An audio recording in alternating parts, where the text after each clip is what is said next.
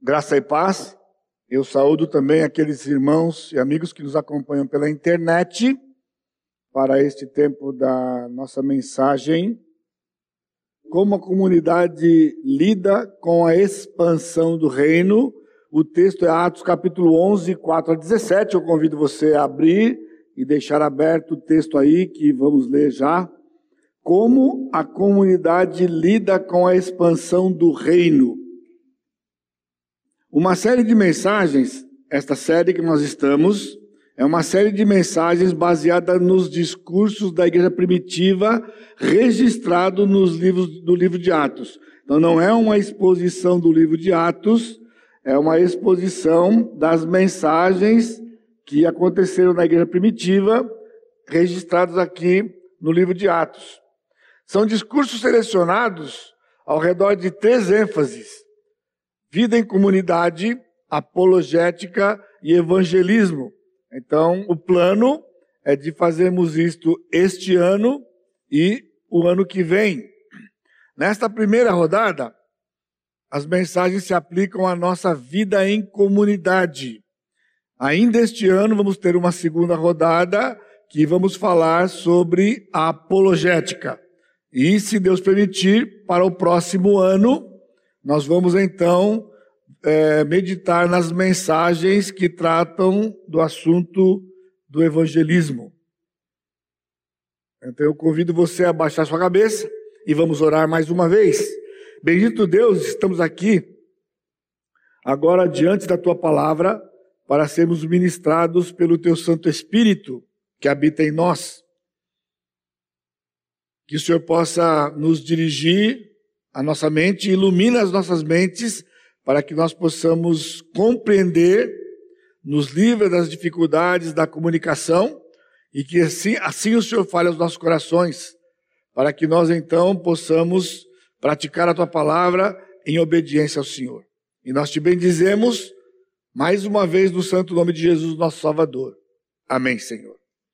Então, Atos capítulo 11, verso de 4 a 17 diz assim: então Pedro passou a fazer-lhes uma exposição por ordem, dizendo: Eu estava na cidade de Jope orando, e num êxtase tive uma visão em que observei descer um objeto, como se fosse um grande lençol, baixado do céu pelas quatro pontas e vindo até perto de mim.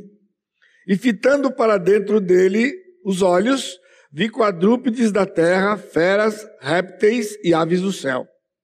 Ouvi também uma voz que me dizia: Levanta-te, Pedro, mata e come. Ao que eu respondi: De nenhum modo, Senhor, porque jamais entrou em minha boca qualquer coisa comum ou imunda. Segunda vez falou a voz do céu: Ao que Deus purificou, não consideres comum. Isto sucedeu por três vezes, e de novo tudo se recolheu para o céu. E eis que na mesma hora pararam junto da casa em que estávamos três homens enviados de Cesareia para se encontrarem comigo. Então o Espírito me disse que eu fosse com eles sem hesitar. Foram comigo também estes seis irmãos e e entramos na casa daquele homem. E ele nos contou como vira o anjo em pé em sua casa e que lhe dissera: Envia a Jope e manda chamar Simão por sobrenome Pedro, o qual te dirá palavras mediante as quais será salvo, tu e toda a tua casa. Quando, porém, comecei a falar, caiu o Espírito Santo sobre eles, como também sobre nós no princípio.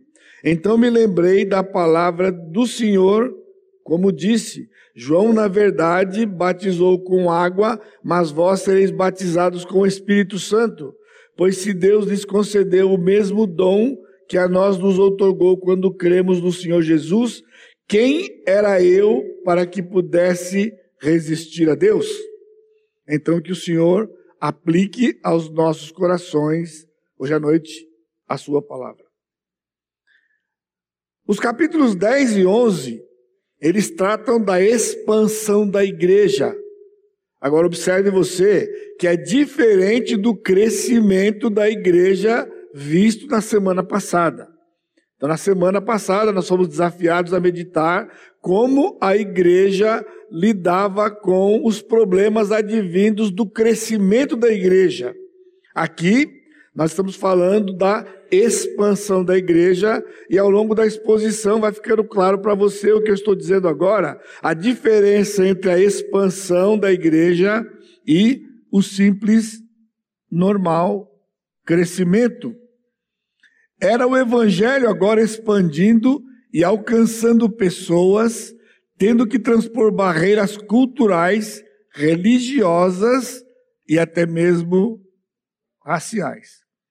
O capítulo 10 e o capítulo 11 são dobradinhas, porque no capítulo 10 ocorre o fato que Pedro narra no seu discurso no capítulo 11, porque ao receber a visão que ele narra e ele obedecer ao Senhor, e então obedecer e chegar lá na casa de Cornélio, que é o capítulo 10, ele é abordado, versículos 1 e 2, de capítulo 11, diz assim: Chegou ao conhecimento dos apóstolos e dos irmãos que estavam na Judéia, que também os gentios haviam recebido a palavra de Deus.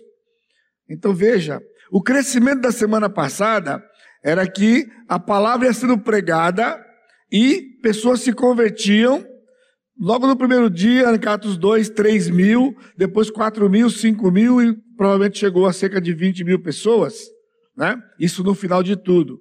Então, à medida que a palavra era pregada, havia arrependimento, havia batismos, e isto dentro da comunidade, essencialmente em Jerusalém, e depois Samaria, no capítulo 8. E então acontece algo inesperado para eles que estavam desavisados, porque na verdade era uma promessa do Senhor, né?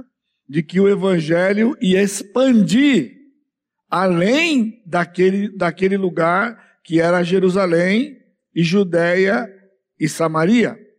Então, essa expansão é que o Evangelho agora vai alcançar pessoas que não eram do convívio racial do povo de Israel. E aconteceu algo no coração deles e no meio da igreja.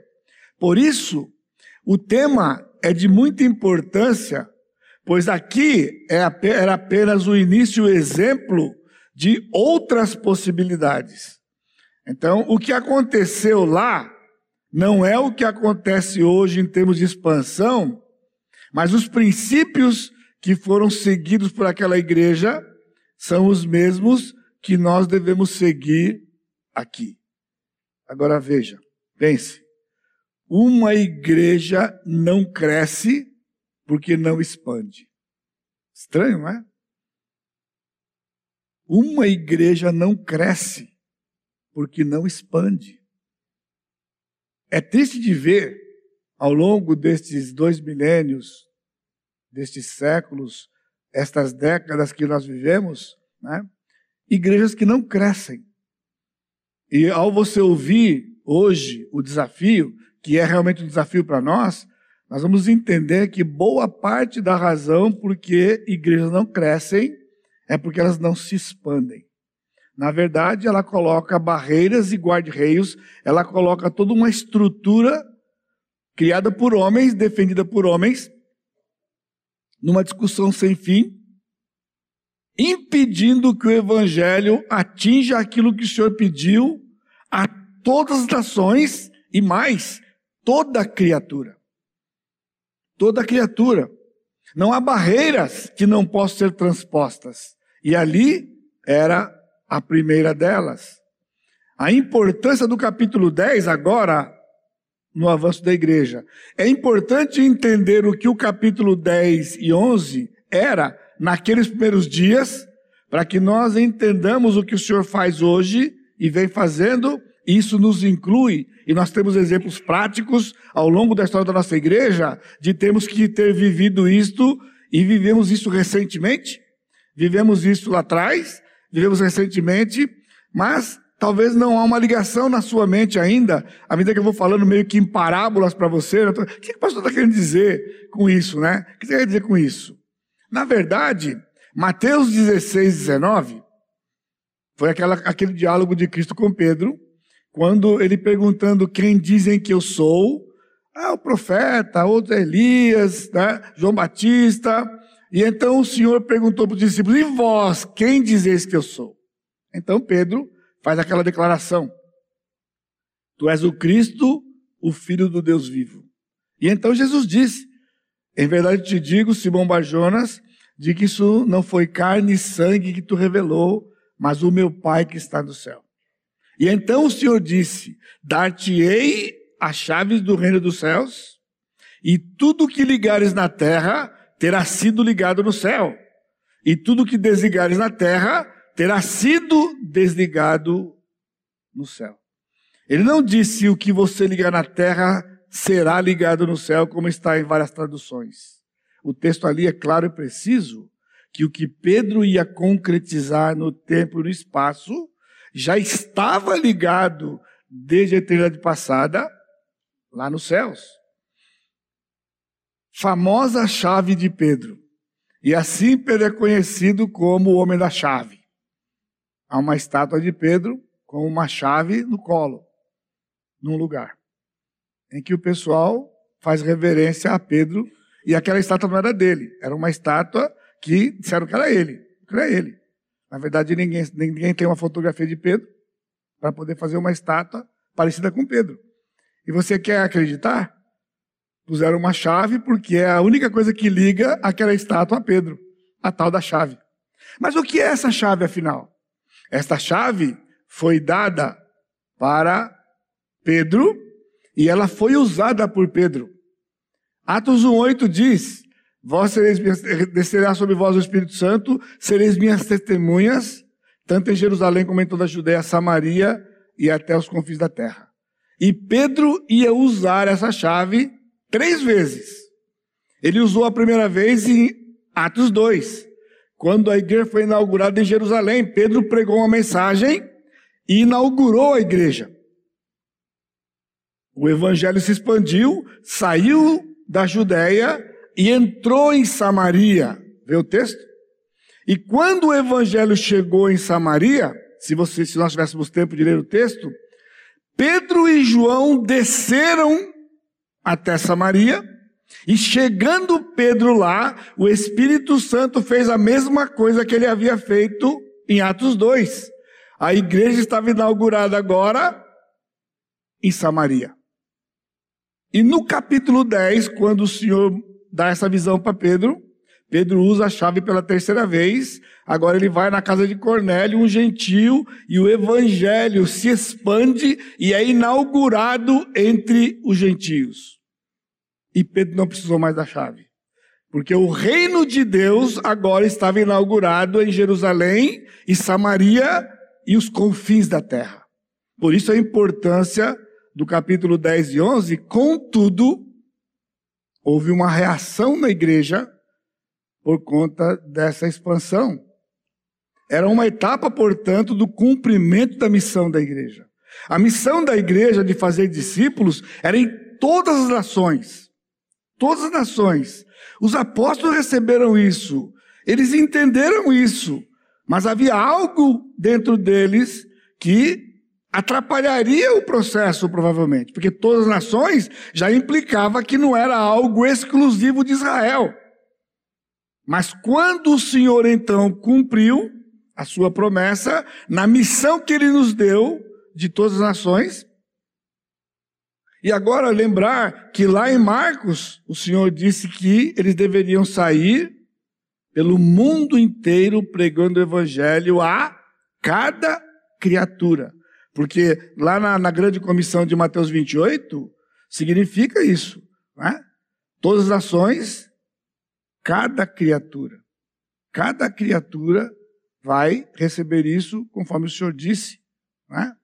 Então, agora o evangelho chega nos gentios. No entanto, houve uma reação na igreja.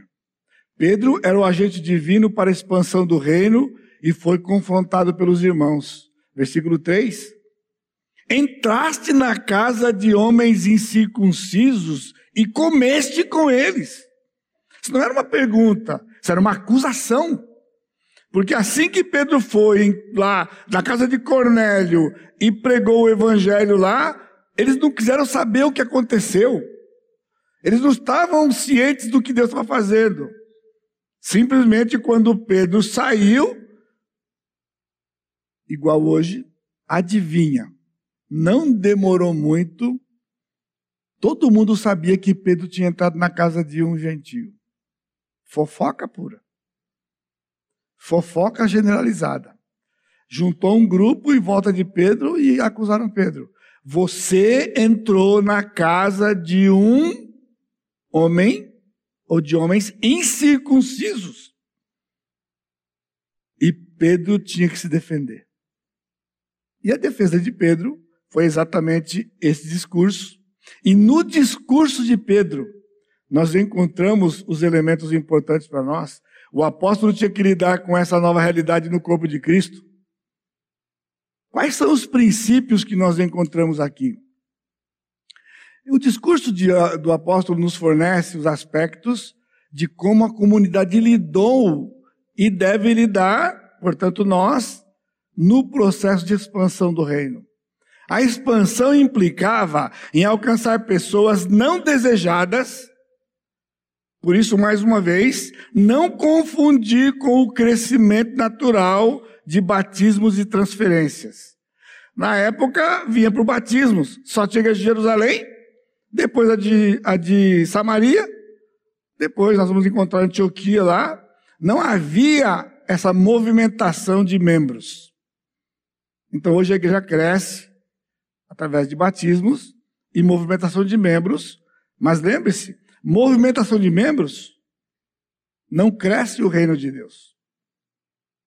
Porque os engenheiros matemáticos aqui, né, vão concordar comigo, que mais um menos um é zero mais um no lugar. Menos um é zero. O reino de Deus permanece. O crescimento mesmo vem quando há batismos, porque pessoas saem do reino das trevas e entram na sua maravilhosa luz. Hoje pela manhã, se você está na escola dominical, eu mencionei que a primeira mudança significativa aqui na Igreja Batista Maranata, em 1985 para 86, 87, foi receber divorciados como membros da igreja e batizar os mesmos. Eu estou falando de trinta e poucos anos atrás na nossa história. E é um assunto que ferve até hoje no mundo inteiro. E na época, os irmãos que, estavam, que estão aqui, que estavam presentes na época, talvez não vão lembrar, mas um dos textos base para o que decidimos era exatamente Atos capítulo 11, no versículo 17. Pois se Deus lhes concedeu o mesmo dom que a nós nos otorgou quando cremos no Senhor Jesus, quem era eu para que pudesse resistir a Deus? E lá, no capítulo 10, ele batizou aquele pessoal. Porque ele entendeu que o Espírito Santo está fazendo uma obra semelhante. E essa era a minha questão com a igreja na época. Se um divorciado recebeu o Espírito Santo como eu, como é que eu posso negar de batizá-lo se ele tem o mesmo Espírito que eu? Porque foi o que Pedro levantou aqui. Será sério? Depois de um ano e meio ensinando a igreja, uma igreja que tinha talvez 70 pessoas, foram mais ou menos 15 batizados. Era quase 20% da igreja. E olha que o divórcio não é como é hoje. Você imagina que 20 anos, quase 30 e tantos anos atrás, é? ainda era uma coisa que não é como hoje em termos de quantidade. É? E ali era a mesma coisa. O evangelho estava expandido. Por quê? Porque havia uma visão distorcida. E uma igreja que não entende isso, ela não cresce.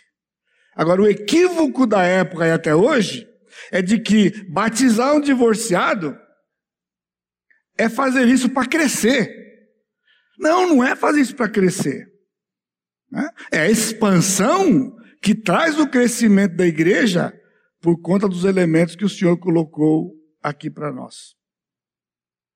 Recentemente, com a chegada que foi mencionada pelo pastor João Pedro hoje de manhã, a nossa bênção de recebemos Steve e a sua equipe,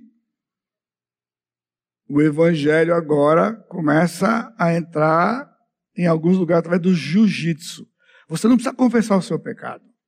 Mas é só você lembrar qual foi sua reação quando você escutou jiu-jitsu a primeira vez. Jiu-jitsu? Surf. Fundação Casa.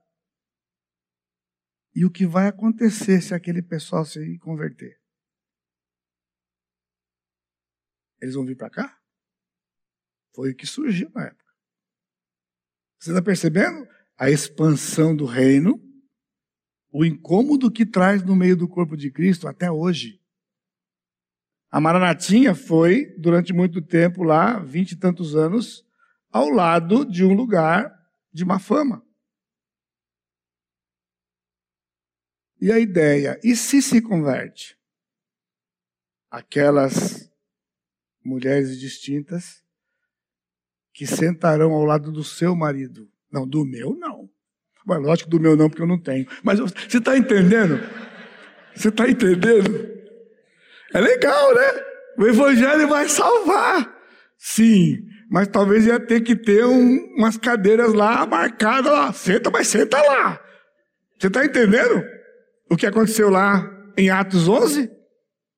E que continua acontecendo com outras possibilidades? Por isso, a expansão do reino de Cristo ocorre como resultado do cumprimento da missão num processo seguro, mantendo a unidade do corpo de Cristo em tal processo. Não é um crescimento aleatório, não é um crescimento por decisão de homens líderes, é um crescimento seguro, seguro, que mantém a unidade do corpo. E só tem um jeito, irmãos, de que isso aconteça de maneira segura. É exatamente o que está aqui no texto, neste processo que nós vamos meditar em quatro aspectos. O primeiro aspecto, a resistência contra a expansão. Aconteceu aqui em Atos. E aconteceu aqui, e acontece no reino de Deus, a resistência até hoje, de pessoas que não aceitam certos tipos de pessoas como membro da igreja e limitam a grande comissão, limitam a obra do Espírito Santo no meio do corpo de Cristo. E por isso eu disse que uma igreja que não expande não cresce. Eu me lembro quando nós passamos a ter cânticos contemporâneos do nosso meio. Eu me lembro como foi. Eu me lembro claramente quando a palma chegou no nosso meio. E a ideia é, é porque, né, bate palma, canta qualquer cântico, o povo vem, a igreja enche, logo a igreja cresce porque abre a porteira. A igreja cresce porque baixa padrão. A resistência naqueles dias era cultural. Gentio não, só judeu. Só judeu. Gentio não. E quando Pedro entrou, movido por Deus, você entendeu? Pedro tem que pessoal, peraí, peraí, peraí, peraí, peraí, peraí, peraí. Ele teve que contar todos os detalhes do que Deus tinha feito e dizer para eles. E veja o versículo 18. E ouvindo eles estas coisas, apaziguaram, apaziguaram-se e glorificaram a Deus. O que aconteceu? Unidade. Unidade. Por isso o processo é seguro. Acontecendo como Deus fez, com provas do que Deus fez. Quando Pedro explicou como o Senhor agiu, eles apaziguaram, baixaram as armas e louvaram e glorificaram a Deus. Louvado seja Deus, porque o Senhor salva um divorciado. Amém? Vamos discutir com o chefe? Não. E porque ele salva e salva e continua salvando, vamos pregar, vamos pregar. Medo de estar baixando padrões. Isso é uma, isso é uma resistência. Há uma resistência com este medo. Há uma resistência porque alguns dizem que é o crescimento pelo crescimento. Porque todo mundo quer ter uma igreja grande. Não, irmãos. Não é ter uma igreja grande. É ter uma igreja do tamanho que Deus mandar. Ao longo destes anos, eu cheguei ao ponto, uma época, de orar para o Senhor, não manda mais ninguém.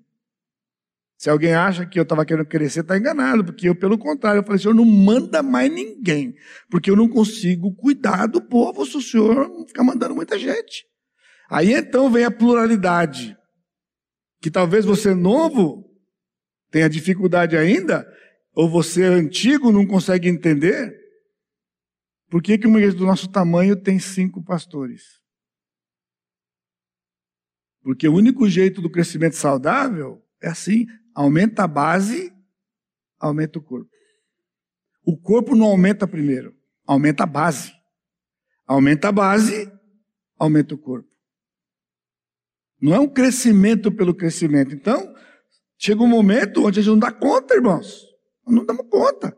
Porque não é ter membro na igreja, é ter pessoas, ovelhas de Deus, que passam por problemas, dificuldades, precisam ser cuidadas, precisam ser acompanhadas. É assim. Então, nós temos que seguir os passos que a Escritura nos dá. Aqui, no texto era cultural. Há um contraste importante, porque no versículo 1, dá a entender que eles se alegraram quando ouviram de que o Evangelho tinha chegado nos gentios. Entendeu? Só que alguém, que eu não sei o nome, CPF, RG, mas aconteceu.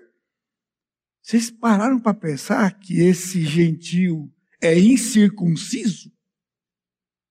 Alguém não tinha pensado. Não, não tinha pensado. Pois é. Então vocês estão alegres por quê? Vocês estão contentes por quê? Estão glorificando a Deus por quê? O circunciso. Pronto. Já minou o coração de um punhado. E lá foram abordar o apóstolo Pedro. Os que eram da circuncisão. Judeus. Era o judaísmo agora falando mais alto, dentro da igreja. Ou seja, eles queriam perpetuar o erro do Velho Testamento. Porque quando o Senhor diz que Abraão seria bênção em toda a terra, é porque Israel pregaria o evangelho para o mundo inteiro. Obrigado. O plano de Deus era Israel proclamar o Messias para o mundo inteiro. Mas o que Israel fez? Discriminou as nações, o gentil era cão, era cão, e fecharam, fecharam eles e Deus, Deus e eles e mais ninguém. E assim o Senhor tinha que fazer uma interferência. Estava no plano dele, mediante a rebeldia de Israel, de que o evangelho não era propriedade de Israel, a salvação não era propriedade de Israel. A salvação é propriedade do Senhor, preparada para todas as nações e todos os povos. E assim, a igreja recebe uma comissão, uma missão de ir para todos os povos. Em suma, a barreira, a resistência, discriminação, preconceito, sem base na escritura, sem base na escritura e equívocos teológicos equívocos teológicos, em muito é a base da resistência à expansão, limitando assim a grande comissão e a missão da igreja. O segundo aspecto é que barreiras precisam ser quebradas, versículo 4. Então Pedro passou a fazer-lhes uma exposição por ordem, dizendo: eu estava na cidade de Jope orando e num êxtase tive uma visão em que observei descer um objeto como se fosse um grande lençol baixado do céu. E ele vai dizendo, e fitando para dentro dele os olhos, eu vi quadrúpedes, ou seja, animais imundos. Que no Velho Testamento havia prescrição de que o judeu não comia animal imundo. E curiosamente, já não estando mais no judaísmo, aqui no capítulo 10 e 11, Na visão, o Senhor disse para Pedro: Pedro, mata e come. Isso era óbvio, porque ele não podia comer animal com sangue. Então tinha que matar primeiro. Mata e come. E Pedro respondeu: De nenhum modo, Senhor, porque jamais entrou em minha boca qualquer coisa comum ou imunda. Segunda vez falou do céu: Ao que Deus purificou, não consideres imundo. E o versículo 10: Isso sucedeu por três vezes e de novo tudo se recolheu para o céu. Pedro era o agente, uma visão de Deus. Cabe só ressaltar você de que nós estamos numa época onde a Bíblia não estava completada. E por não estar completa, o Senhor usava o expediente que usou com Pedro de dar uma visão para Pedro.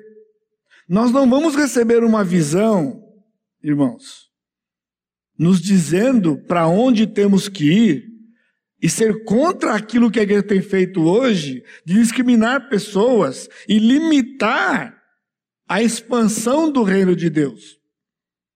Ele não vai aparecer. Ele fala pela Escritura. E isso é importante para nós nesse texto aqui. Animais imundos e a ordem de comer. Mas veja, Deus purificou, não era imundo.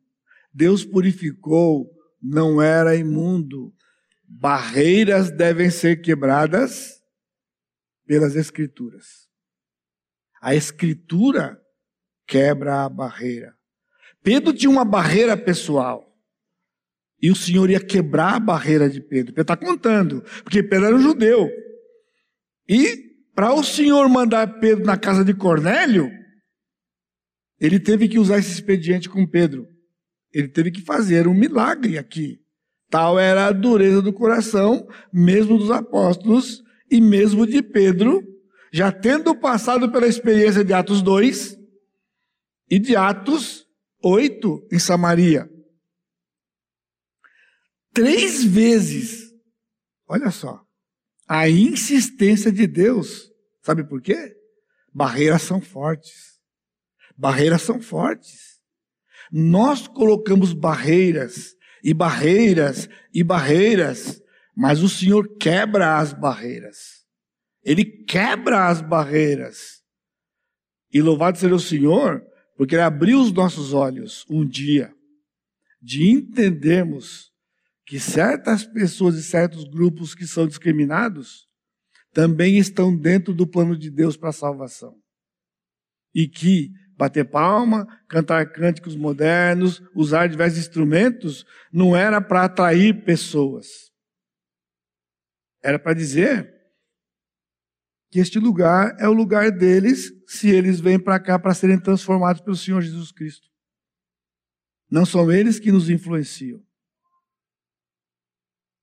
Porque, no caso da música em particular, que passamos por aquilo tudo naquela época, também tem prescrição.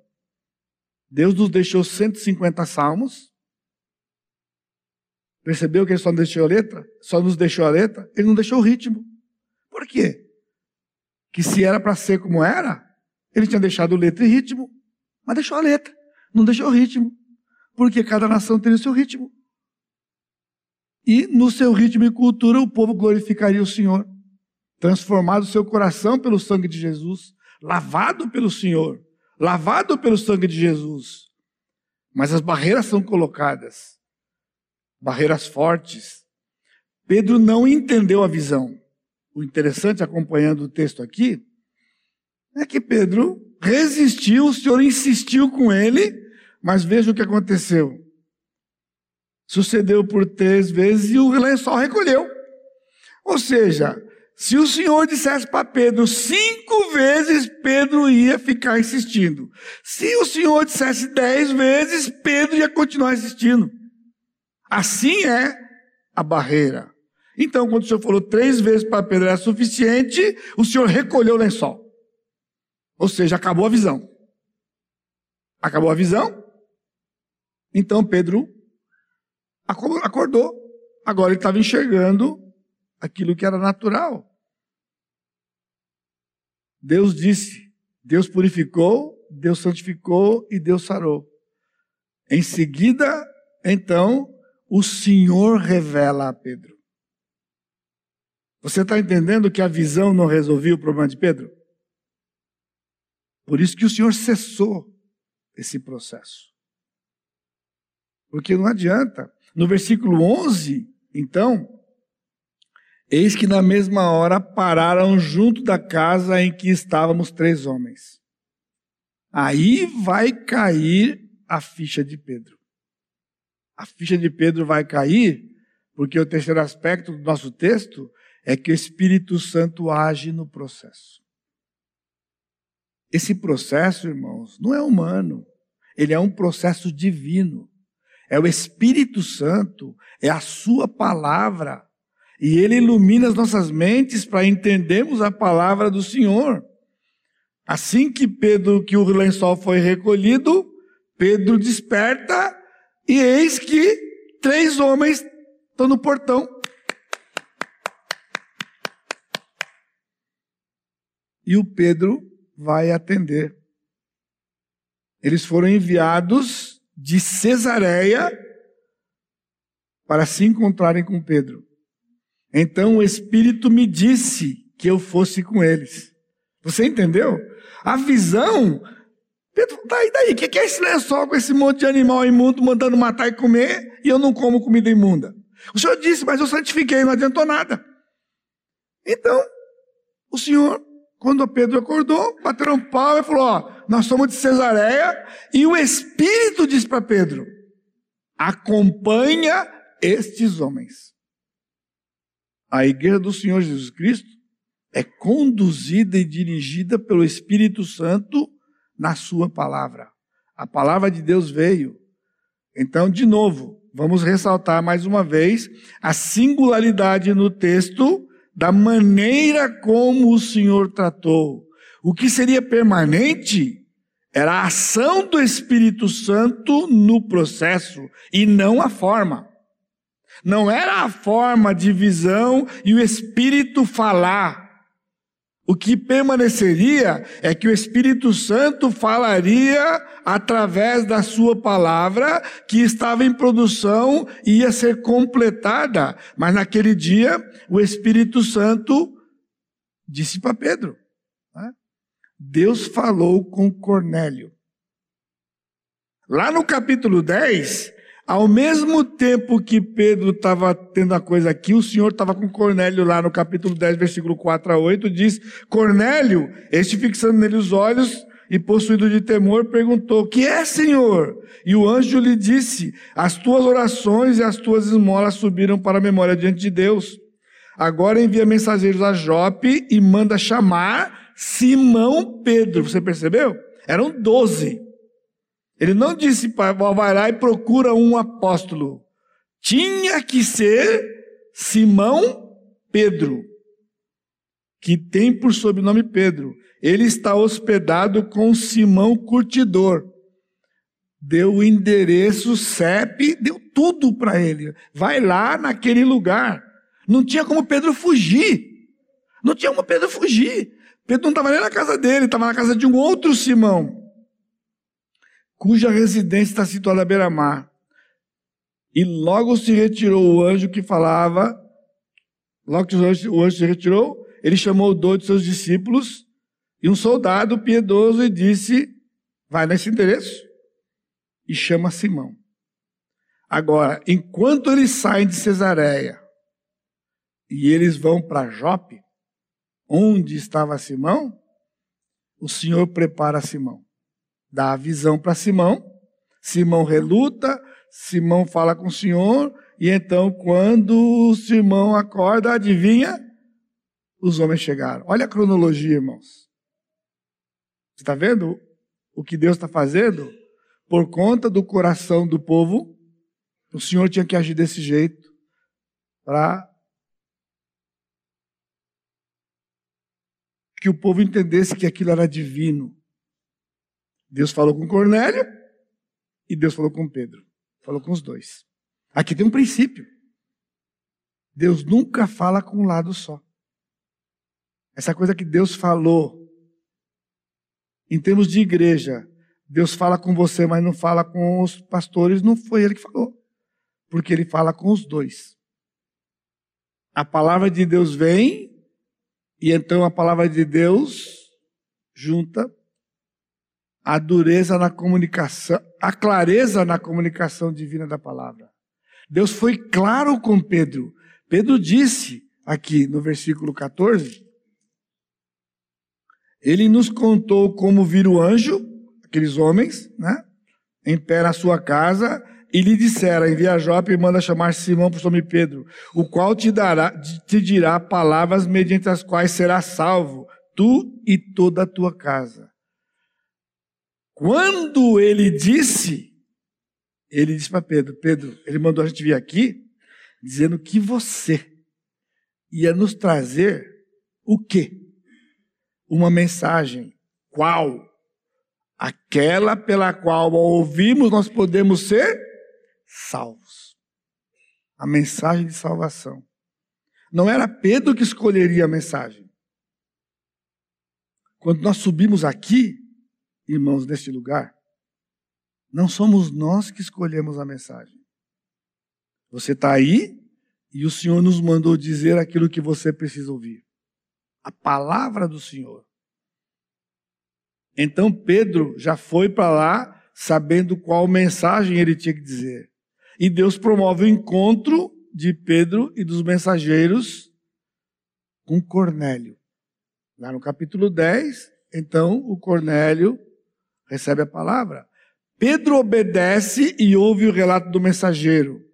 Isto inclui a mensagem que Pedro deveria pregar. Agora você percebeu? Pedro obedeceu. O que temos que fazer, irmãos? Não é discutir com o Senhor.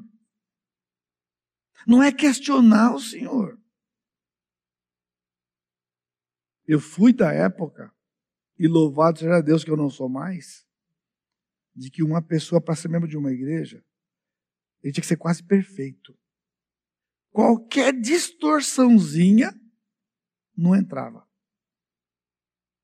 Frequentava a igreja, passava por uma sabatina com os diáconos, passava com uma sabatina com a igreja, e só então, depois de então, é que ele era batizado. Se todo mundo concordasse e fosse convencido, você fuma e você está fora. Você é divorciado, você está fora. Você bebe, você está fora. Aí sabe qual é a acusação? É, lá vale tudo. O cara pode vir, pode fumar, ele pode beber. Quem disse? Quem disse? O pecador, irmãos, vem como está. Ele é pecador, cheio de carrapicho. Ele cheira pecado. Mas quando ele chega, ele é lavado pelo sangue de Jesus. E ele se torna uma ovelha cheirosa. Porque é o perfume de Cristo que sobe para o Senhor. Paulo disse isso. Nós somos o bom perfume de Cristo. A gente não cheira mal, a gente cheira o perfume de Cristo. Qualquer distorção, não. Por isso, a igreja, e até tinha cântico. E eu faço aqui com respeito, irmãos. Eu falo com temor no coração. Mas é triste. Somos um pequeno povo muito feliz. Somos um pequeno povo muito feliz. Ou seja, a gente é pouco e pequeno porque a gente é fiel à palavra. Ou seja, quem cresce e é grande, abriu a palavra. É assim que é dito. Não é assim. Pedro não foi na casa de Cornélio porque agora Cornélio era um representante de multidões que viriam de todas as nações. Não. Cornélio veio para receber o que os judeus receberam. Você, quando chegou aqui, você foi recebido aqui, apresentado Jesus para você, e aí você foi entender o que tinha que ser transformado em você. E começou um processo de transformação que continua e vai continuar até Cristo voltar. Por isso, aqui, Ninguém é excluído por conta do pecado. É excluído por rebeldia. De não querer lutar contra o pecado e abandonar o pecado. Porque enquanto houver arrependimento e houver caminho, vamos caminhar. Vamos caminhar. Até quando o Senhor fizer uma obra. Porque só o Senhor transforma os corações. Não tem estratégia, não tem fórmula, não tem um pastor que será melhor do que o outro para fazer nada. Nós simplesmente transmitimos a palavra do Senhor com todas as dificuldades que temos de comunicação, de tudo. E o Espírito Santo traduz, transforma, os gemidos inexprimíveis chegam na presença do Senhor. E o Senhor age. E finalmente, o batismo pelo Espírito Santo é sinal de legitimidade. O anjo tinha aparecido, a visão tinha acontecido, guarde isso você. Porque nós vemos nos dias que tem igreja atrás disso, querendo reviver isso aqui. Visões, sonho, revelação, porque não entenderam. O discurso não acabou no versículo 14, quando eles se encontraram e foram para casa de Cornélio. Porque faltava algo Faltava um aspecto primordial importante. O batismo pelo Espírito Santo é sinal da legitimidade. Por isso que há esse equívoco no meio da igreja, o que é afinal o batismo pelo Espírito Santo. É falar línguas? Não. Lá foi. Mas essa não era a marca da, da, da habitação do batismo do Espírito Santo. Versículo 15: Quando, porém, comecei a falar. Então, Pedro entrou na casa do cidadão, abriu a porta, sentou lá na sala, ou sei lá onde, em algum lugar, e ele falou: Olha, lá, se você ler o texto depois em casa, capítulo 10, o Cornélio estava ansioso, falou: Escuta, fala, camarada, fala, camarada. O senhor falou que você vai trazer palavra de salvação para mim. Fala, fala, fala. Calma, Cornélio, calma. E Pedro disse: quando, porém, comecei a falar, caiu o Espírito Santo sobre eles. Detalhe, como também sobre nós no princípio. Essa é a marca do Senhor. Igual. Era igual que nem. Como aconteceu conosco no princípio, aconteceu com eles. Agora, o que, que aconteceu aqui? Aconteceu a habitação do Espírito Santo? Não, aconteceu o batismo pelo Espírito Santo, que é a maneira pela qual um pecador é introduzido no corpo de Cristo, que está sendo formado e o local. Assim como os apóstolos entraram no corpo de Cristo, e quando foi? Atos 2. Você está entendendo? A conversão de Pedro não foi Atos 2. A conversão dos apóstolos não foi em Atos 2. E Pedro disse, como também sobre nós. Nós, ele e os apóstolos. No princípio. O princípio do quê? O princípio da igreja. Não confundamos as coisas. Eles eram convertidos nos, dos evangelhos, mas a igreja foi inaugurada em Atos 2. E ali era o princípio da igreja. E então Pedro disse: Você está entendendo a importância? A igreja começou de um jeito, Cornélio aconteceu igual, logo, e Cornélio é também da igreja. A igreja começou assim, no princípio. Cornélio fez igual. Cornélio é da igreja. Condiz com a palavra do Senhor, então me lembrei da palavra do Senhor, como disse João, na verdade, vos batizou com água, mas vós sereis batizados com o Espírito Santo. Então, o assunto aqui é simplesmente Atos 2, que é o batismo no Espírito Santo, a marca da inauguração da igreja, que com Cornélio é o primeiro que acontece simultaneamente. Deus concede o mesmo dom quando se crê. Porque ele disse, então me lembrei da palavra do Senhor, como disse João, na verdade. Aí, versículo 17: Pois se Deus lhes concedeu o mesmo dom que a nós nos otorgou, quando cremos. Você está vendo agora que ele não está falando de Atos 2 mais. Atos 2 era o princípio da igreja. Agora ele diz: quando cremos. Ou seja, o que vai ser agora a regra para a igreja? Batismo pelo Espírito, amados, e aquele que nos ouve, não é segunda bênção, não é depois, é no dia que crê. No dia que crê, o Espírito Santo habita. E no Novo Testamento, agora, no dia que crê, o Espírito Santo habita e batiza. No mesmo momento, o texto aqui, eu estou dizendo para vocês, é de suma importância para a igreja, é importante, porque ele dá o processo todo em termos cronológicos e permanente para a igreja. A partir de Atos 2, a habitação do Espírito e batismo acontece simultaneamente. A partir de Atos 2. Porque antes de Atos 2, a habitação existia, mas não tinha batismo. Porque o batismo era só de Atos 2 para frente. E aí então passei simultâneo. E começou com quem? Com Cornélio. Porque em Samaria, eles eram convertidos em João 4.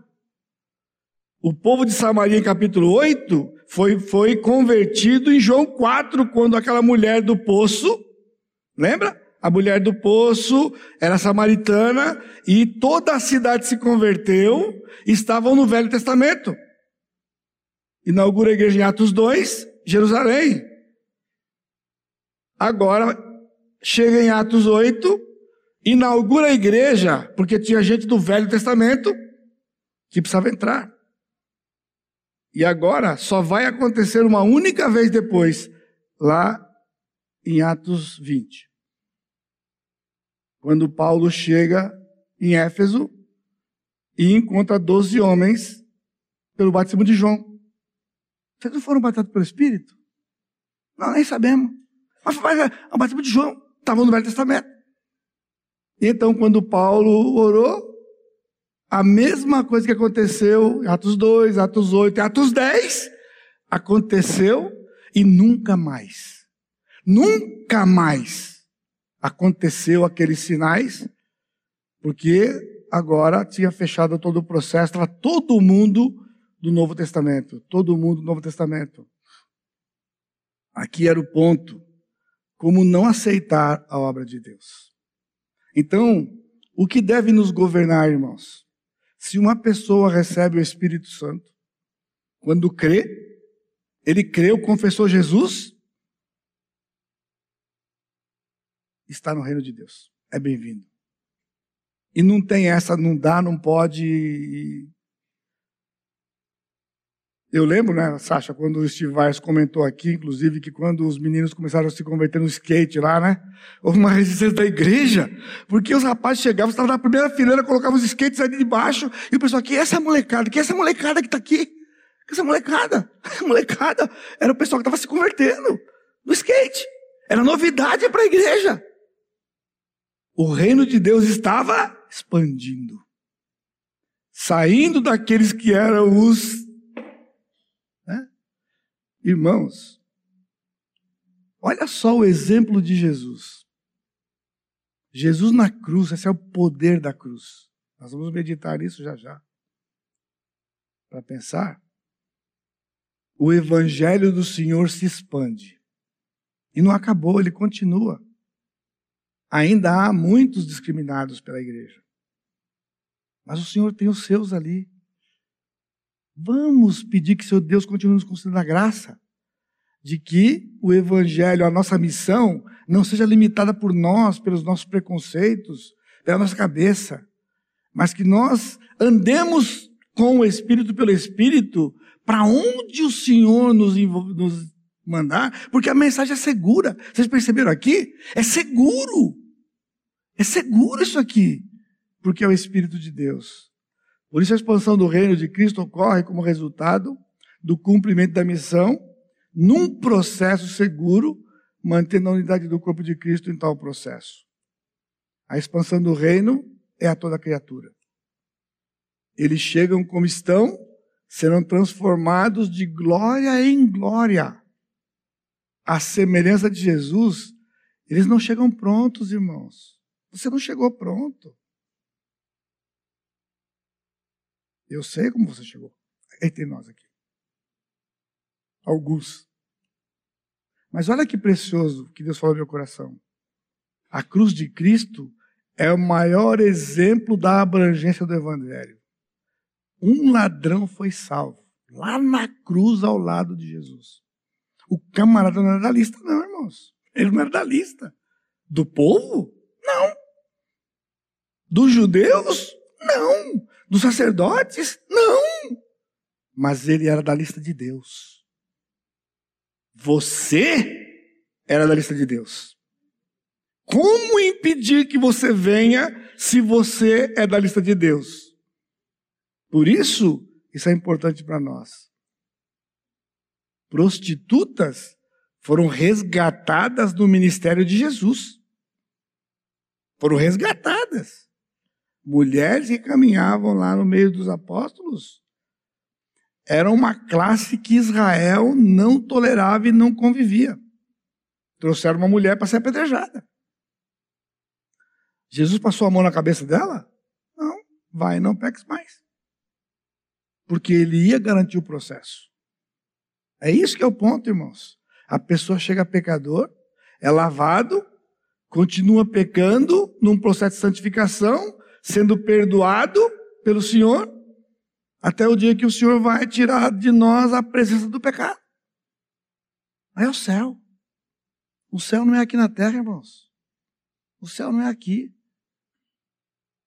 Vamos então pedir a graça de Deus para continuarmos. Né? A motivação não é crescer, é ver a expansão do Evangelho e nos alegrarmos quando você escuta o Evangelho chegou em tal lugar, o Evangelho alcançou tal pessoa. E não ficar, hum, e agora? Hum, hum. Não. Que o Senhor nos use e que o Senhor nos livre. Para a glória dele e pela graça dele. Amado Deus, te agradecemos pela tua bondade e misericórdia. Porque um dia o Senhor tem nos aberto os olhos. Não permita, Pai, que fechemos os nossos olhos. Há uma, há uma missão a ser cumprida. Pregar o Evangelho a toda criatura. Fazer discípulos de todas as nações. E que então nós possamos cumprir pela tua graça, em submissão à tua palavra, não abrindo mão da tua palavra, para a glória do Senhor e no nome de Jesus. Amém, Senhor.